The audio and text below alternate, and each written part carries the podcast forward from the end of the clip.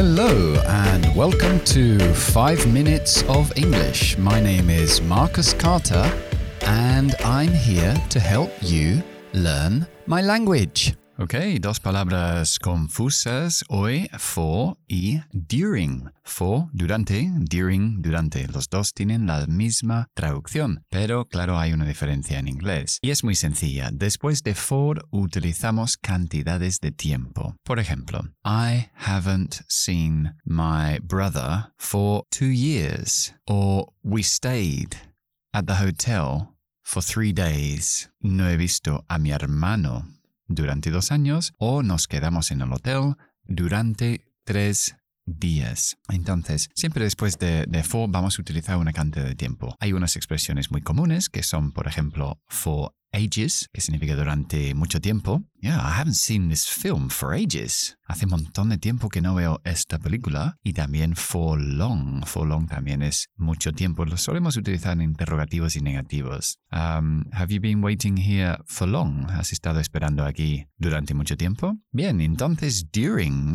encaja cuando hablamos de un evento o que no es una cantidad de tiempo, sino, hmm, uh, for example, many people died during the war. Mucha gente uh, murieron durante la guerra. La guerra es un evento. O you shouldn't use a dictionary during the lesson. No deberías usar un diccionario durante la clase. Esos son eventos, acontecimientos, no son cantidades de tiempo. Y eso es la diferencia entre for y during. Ok, y el idioma de hoy es without batting an eyelid. Without batting an eyelid quiere decir que no muestras ningún tipo de sorpresa, ninguna reacción. Yeah, for example, um, everyone was really shocked at Peter's news, but Martin didn't bat an eyelid, or Martin looked away without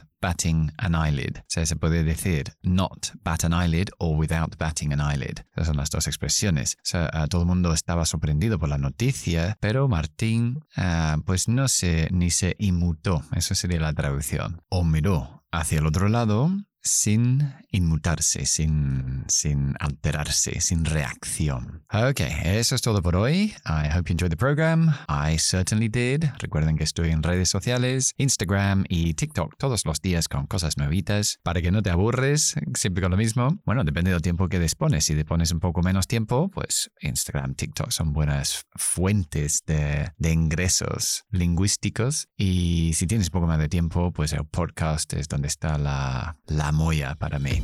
Ok, pues si no, nos veremos en el siguiente podcast. Hasta entonces, bye bye.